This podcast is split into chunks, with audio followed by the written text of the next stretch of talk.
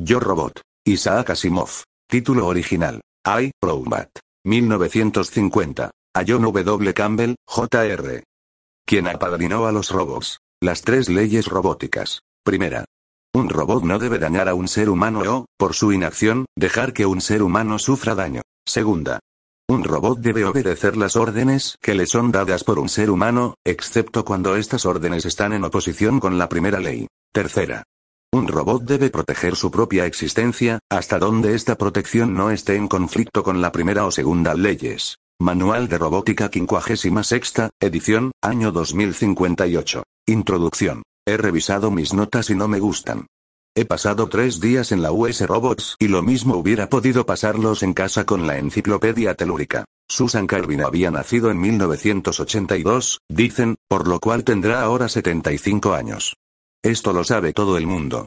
Con bastante aproximación, la US Robots y Mechanical Men, Incorporated tiene también 75 años, ya que fue el año del nacimiento de la doctora Calvin cuando Lawrence Robertson sentó las bases de lo que tenía que llegar a ser la más extraña y gigantesca industria en la historia del hombre. Bien, esto lo sabe también todo el mundo. A la edad de 20 años, Susan Calvin formó parte de la comisión investigadora psicomatemática ante la cual el Dr. Alfred Lanning, de la US Robots, presentó el primer robot móvil equipado con voz. Era un robot grande, rústico, sin la menor belleza, que olía a aceite de máquina y destinado a las proyectadas minas de mercurio. Pero podía hablar y razonar. Susan no dijo nada en aquella ocasión. No tomó tampoco parte en las apasionadas polémicas que siguieron. Era una muchacha fría, sencilla e incolora, que se defendía contra un mundo que le desagradaba con una expresión de máscara y una hipertrofia del intelecto. Pero mientras observaba y escuchaba, sentía la tensión de un frío entusiasmo. Se graduó en la Universidad de Columbia en el año 2003, y empezó a dedicarse a la cibernética. Todo lo que se había hecho durante la segunda mitad del siglo XX en materia de máquinas calculadoras había sido anulado por Robertson y sus cerebros positrónicos. Las millas de cables y fotocélulas habían dado paso al globo esponjoso de platino indio del tamaño aproximado de un cerebro humano. Aprendió a calcular los parámetros necesarios para establecer las posibles variantes del cerebro positrónico, a construir cerebros sobre el papel, de una clase en que las respuestas a estímulos determinados podían producirse muy aproximadamente. En 2008, se doctoró en filosofía e ingresó en la US Robots como robopsicóloga, convirtiéndose en la primera gran practicante de esta nueva ciencia. Lawrence Robertson era todavía presidente de la corporación. Alfred Lanning había sido nombrado director de investigaciones. Durante 15 años vio cómo cambiaba la dirección del progreso humano, y avanzaba vertiginosamente. Ahora se retiraba, hasta donde podía. Por lo menos, permitía que la puerta de su despacho ostentase el nombre de otra persona. Esto, sencillamente, fue lo que supe. Tenía una larga lista de sus publicaciones, de las patentes a su nombre. Conocía los detalles cronológicos de sus promociones, en una palabra, tenía su vida profesional con todo detalle. Pero todo esto no era lo que yo quería. Necesitaba algo más para mis artículos con destino a la prensa interplanetaria. Mucho más. Y así se lo dije. Doctora Calvin le dije tan amablemente como pude, según la opinión general, la US Robots y usted son equivalentes. Su retirada pondrá fin a una era que... ¿Quiere usted el punto de vista del interés humano?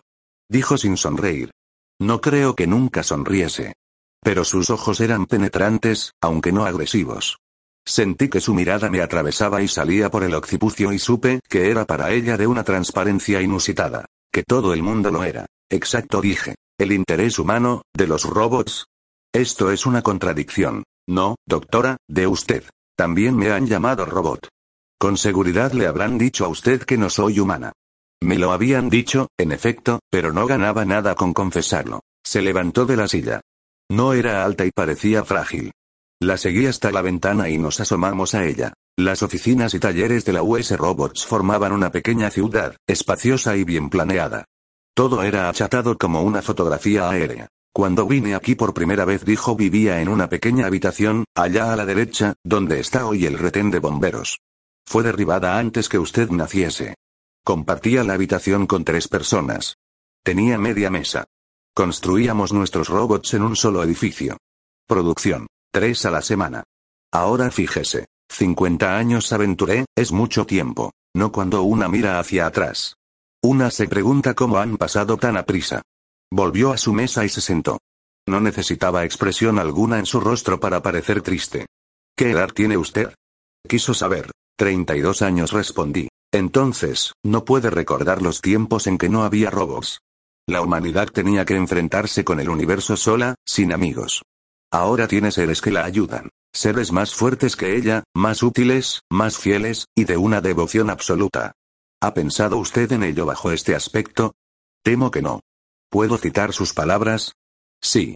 Para usted, un robot es un robot. Mecánica y metal. Electricidad y positrones. Mente y hierro. Obra humana. Si es necesario, destruida por el hombre. Pero no ha trabajado usted en ellos, de manera que no los conoce.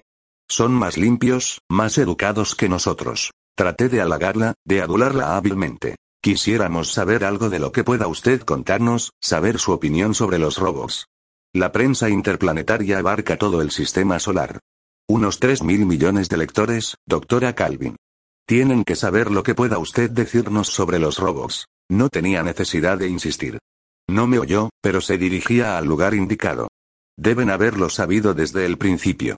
Vendíamos robots para uso terrestre, antes de mis tiempos, incluso. Desde luego, eran robots que no podían hablar. Después se hicieron más humanos, y empezó la oposición. Los sindicatos obreros, como es natural, se opusieron a la competencia que hacían los robots al trabajo humano, y varios sectores de la opinión religiosa hicieron sus objeciones inspiradas en la superstición. Todo aquello fue inútil y ridículo. Y, sin embargo, así era. Yo iba tomando notas de lo que decía en mi registrador de bolsillo, tratando que ella no observase el movimiento de mi mano. Practicando un poco se puede llegar a hacer detalladas anotaciones sin sacar el aparato del bolsillo. Tomemos el caso de Robbie hijo. No lo conocí. Fue desguazado el año anterior a mi entrada en la compañía. Era muy atrasado. Pero vi a la muchacha en el museo. Se detuvo, pero no dije nada. Dejé que sus ojos se humedeciesen y su imaginación viajase. Tenía que recorrer mucho tiempo. Oí hablar de ello más tarde, y, cuando nos llamaban blasfemos y creadores de demonios, siempre me acordaba, de él. Robbie era un robot sin vocalización. No podía hablar. Fue fabricado y vendido en 1996. Eran días anteriores a la extrema especialización, de manera que fue vendido como niñera. ¿Cómo qué? ¿Como niñera?